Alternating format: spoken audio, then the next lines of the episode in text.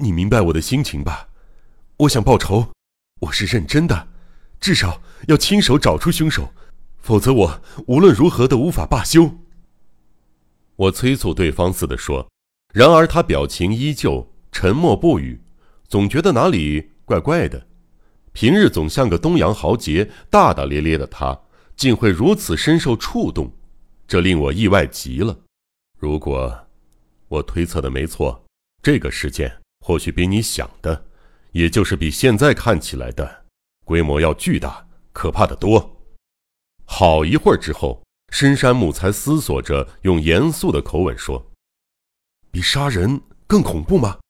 他突然问出这种话来，我完全摸不着头脑，不假思索的反问：“我是说杀人的种类。”深山木仍然是边思索，便以不似平常的阴沉态度答道：“虽然手提包不见了，但你也了解，这不是单纯的行窃吧？”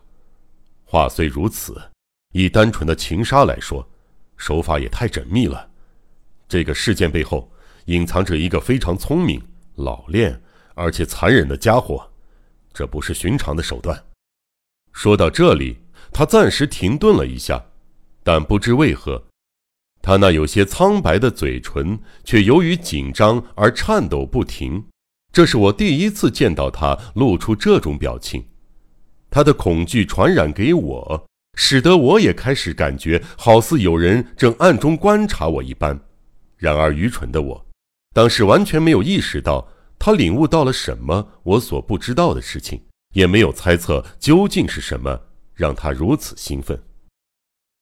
一刀刺入心脏正中央的杀人手法，以行窃事迹败露而杀人来说，也太精准了，只凭一刀就致死。看似轻松，但若非具有极为熟练的技术，是办不到的。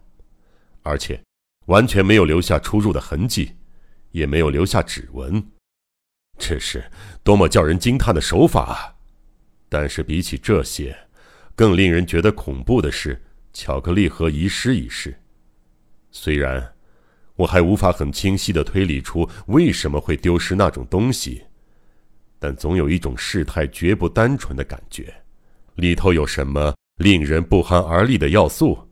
还有初代连续三个晚上看见的蹒跚老人。他的鱼尾模糊就此沉默了。我们各自沉浸在思索中，直盯着彼此看。窗外刚过中午的阳光灿烂无比，室内却叫人感觉异样的阴寒。你也认为初代的母亲没有可疑之处吗？我想问清楚深山木的想法，于是提出了这个问题。那根本不值一提。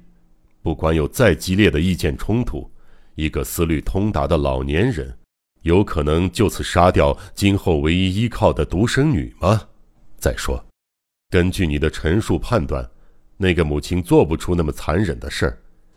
掩人耳目的藏起手提包倒是有可能。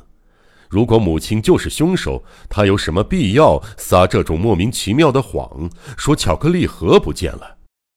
深山木说道，站了起来，目光扫了一眼手表，说：“还有时间，趁着天黑前赶到吧。总之，我们先到初代小姐家看看杀人现场吧。”他走进房间角落的帘子后面。稀稀疏疏的忙了一阵儿，没多久，便换上一身较为像样的服装出来了。喏，走吧。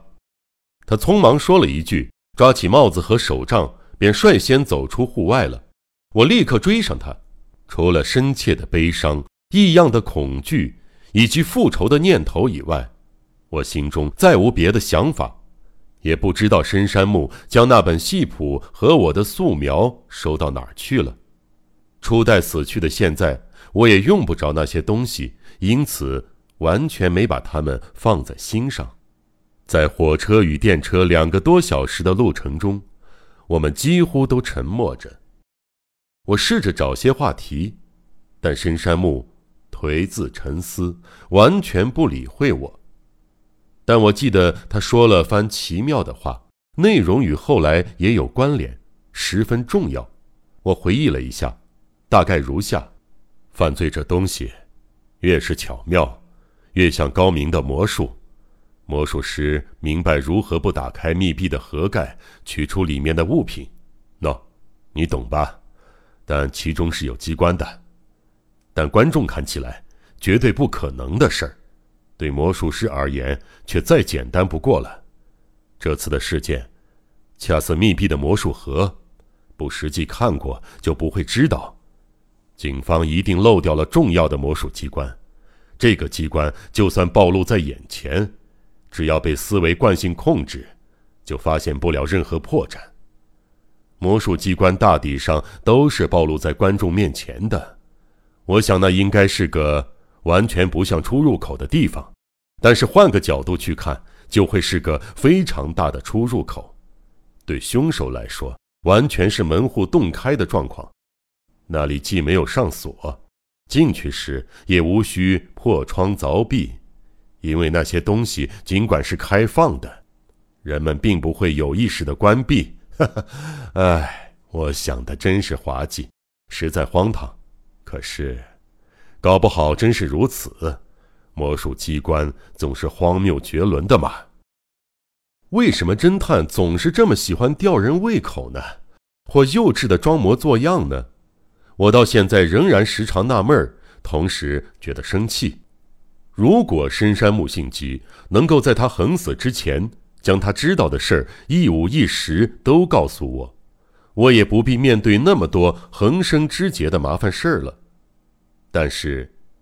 就像夏洛特·福尔摩斯如此，神探杜邦亦然，那可能是侦探难免的卖弄玄虚。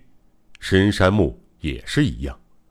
对于一旦插手的事件，在完全解决之前，除了偶尔一时兴起卖卖关子以外，绝对不向旁人透露他推理的一鳞半爪。